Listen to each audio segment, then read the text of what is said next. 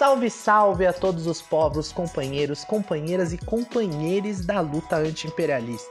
Estamos estreando hoje a nossa Rádio Ativa, canal de rádio em formato podcasts produzido pela Companhia das Terroristas em parceria com o Grupo do Trecho.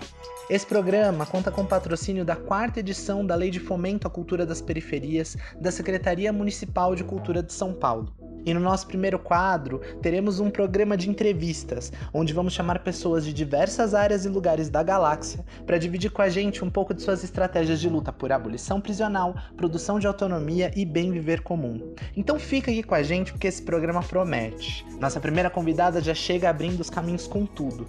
Ela é militante anarcofeminista, psicóloga, locutora de rádio e já foi apresentadora de TV. Fundou o movimento feminista Mulheres Criando na Bolívia, uma associação de mulheres de diferentes identidades sexuais, classes e condições para enfrentar o machismo e a LGBTfobia. Suas ações performáticas chegaram a levá-la diversas vezes à prisão. Autora dos livros No se puede descolonizar sem despatriarcalizar e Ninguna mulher nasce para puta, nossa convidada de hoje é Maria Galindo.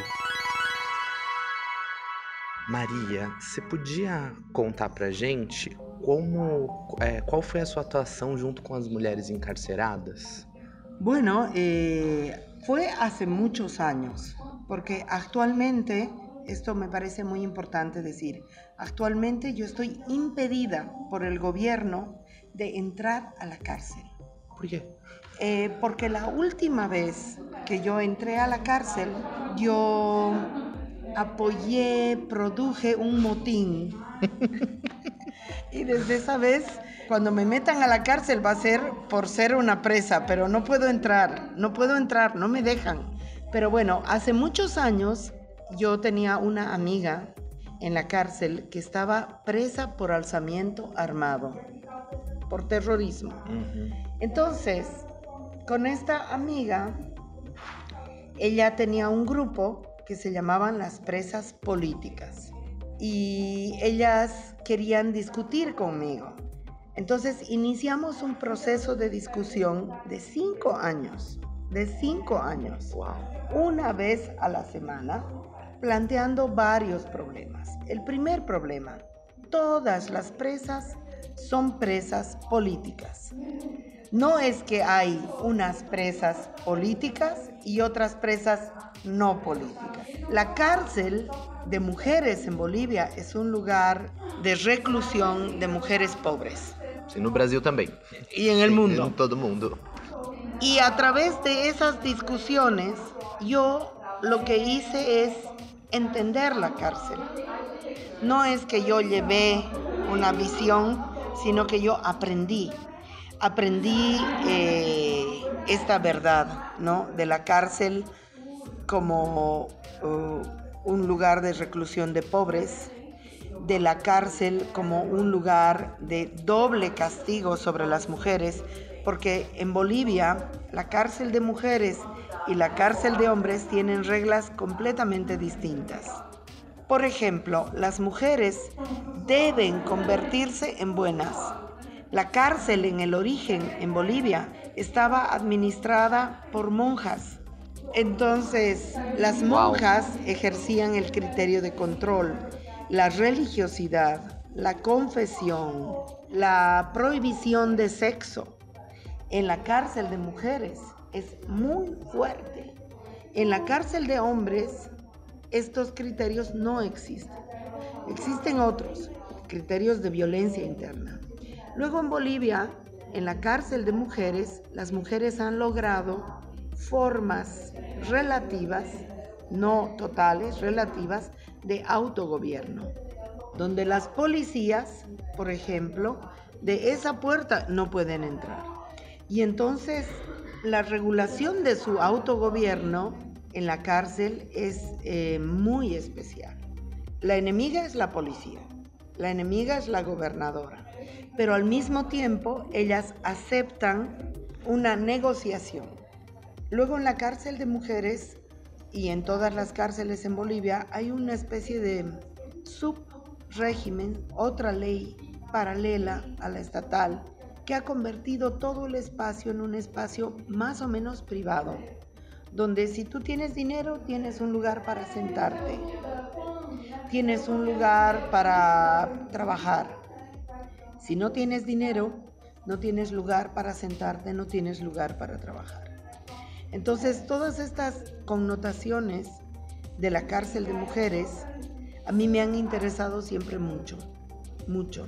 Y últimamente, lo último que nosotras hemos hecho con la cárcel, bueno, yo hacía programas de radio en la cárcel. Una vez al mes yo llevaba todo mi equipo a la radio, a la cárcel, y las mujeres que querían podían hablar lo que querían.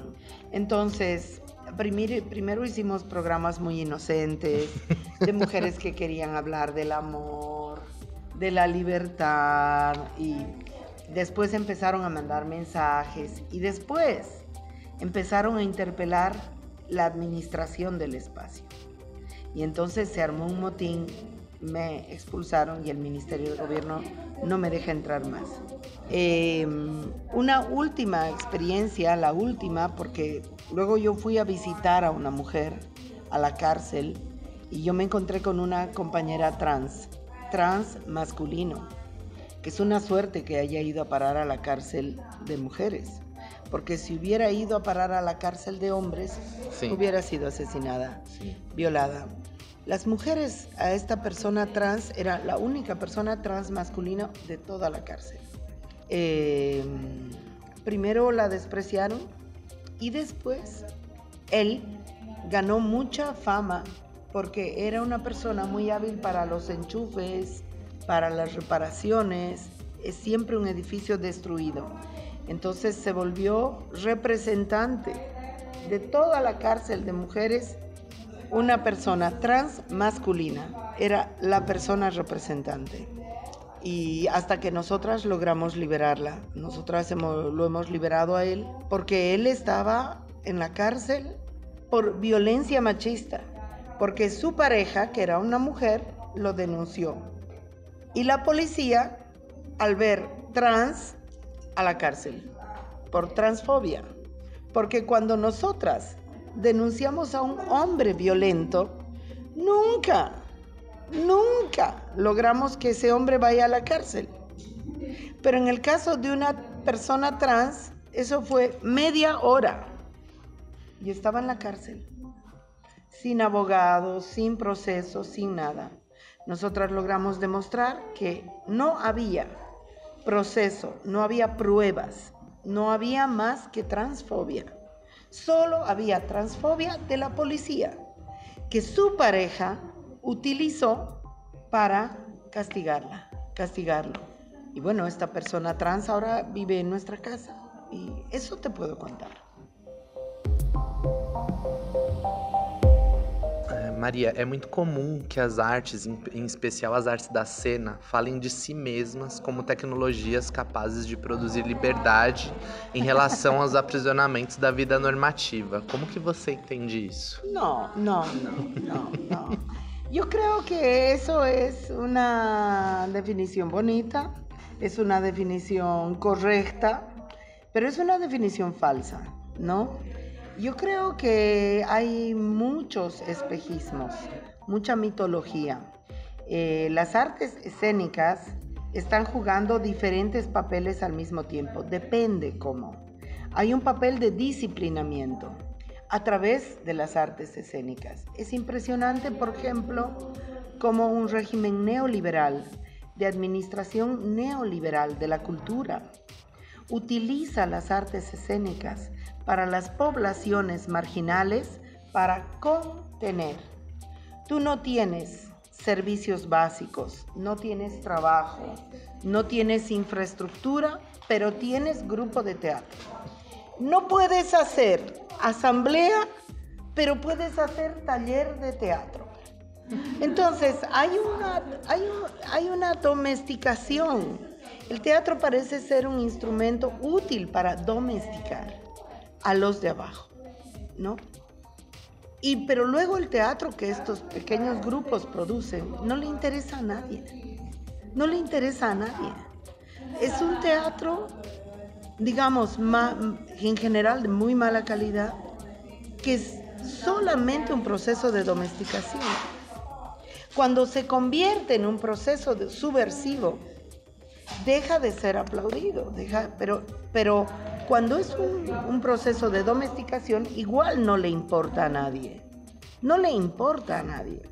Entonces tú tienes, por ejemplo, si tú, si yo voy a la cárcel de mujeres y digo, quiero hacer un programa de radio para que las mujeres hablen cualquier cosa, me duele mi estómago, no importa. Me dicen no. Pero si yo voy a la cárcel de mujeres y digo, quiero hacer un taller de teatro para que tengan autoestima, para que llenen su tiempo libre, ah, bien, bien, pasa. No hay problema. Entonces a mí me preocupa mucho ese carácter inofensivo. Luego hay un problema con las artes que es la separación estructural de las bellas artes. Las bellas artes corresponden a un concepto del siglo como hasta el siglo XIX. No podemos seguir trabajando con el concepto de las bellas artes. Y el concepto de las bellas artes que pasa por la disciplina, eh, el preciosismo, el virtuosismo, está absorbiendo una cantidad muy importante de energías que no me parece que valgan me parece que es como una manera de desgastar al sujeto.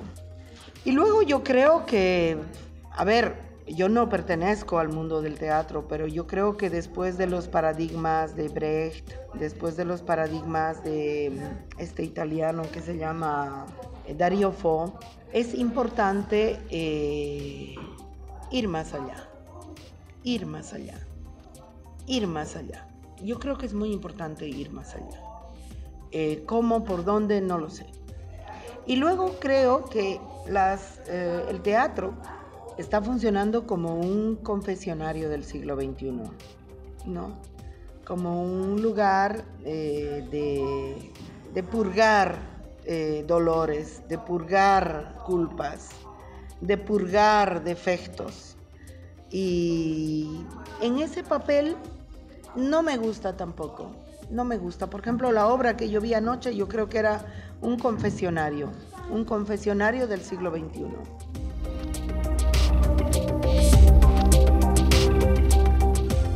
Vocês têm, nas Mulheres Crianças, tem dois espaços na Bolívia, né? O Virgem de los sim, Deseos sim, sim. e os Desejos de la Virgem. Que redes vocês articulam para manter esses dois espaços? Comida. Nosotras vendemos comida Nosotras articulamos trabajo manual, trabajo intelectual, trabajo creativo. Para nosotras la cotidianidad es muy importante. Por eso yo respeto mucho la gente que lleva adelante esta casa. Porque el día a día, ahora yo hago un taller, ah, oh, pero cada día abrir, eso es muy duro. Y nuestra casa está llena, es como un ministerio de justicia. nuestra casa está llena, es esto es muy importante, está llena de vida y nunca sabemos qué va a pasar. Hay una mujer que dice quiero hacer un taller de costura. Bienvenida, adelante. Hay otra mujer que dice quiero hacer un taller de ciberactivismo. Bienvenida, adelante. Hay otra mujer que quiere... Nosotras queremos que el espacio esté vivo, inclusive para prestar baño. En Bolivia el baño público no existe. Y las calles están llenas de mujeres construyendo otra ciudad y que no tienen un baño donde ir al baño. Ese es un gran problema para las vendedoras ambulantes. Y nosotras vendemos el baño, no caro, barato, pero en Bolivia ni pagando no te dejan usar el baño. Es una especie de apartheid racista. Tú puedes usar el baño si consumes un té, un café. Si no consumes, no puedes usar el baño. Pero si tú no puedes consumir, no puedes. O sea, tú, tú no siempre puedes consumir porque no tienes el dinero. Entonces nosotras eh, tenemos libre el uso de baño. No es necesario consumir. Esto puede parecer un detalle pues, es un elemento político muy importante, porque nosotras estamos en el centro de la ciudad. Es que estamos como sobre la avenida Paulista. Yo no sé cómo es el régimen de baño en Sao Paulo. No sé cómo es. A mí me han dicho que están obligados a prestar el baño. Sí. Eh, pero pero esto, esto es una medida política muy importante. Aparte que si están obligados a prestar el baño, yo no sé si entra una persona trans y no la dejan entrar o si una persona trans no se permite entrar. Yo he visto muchas personas trans en la Paulista que piden colaboración.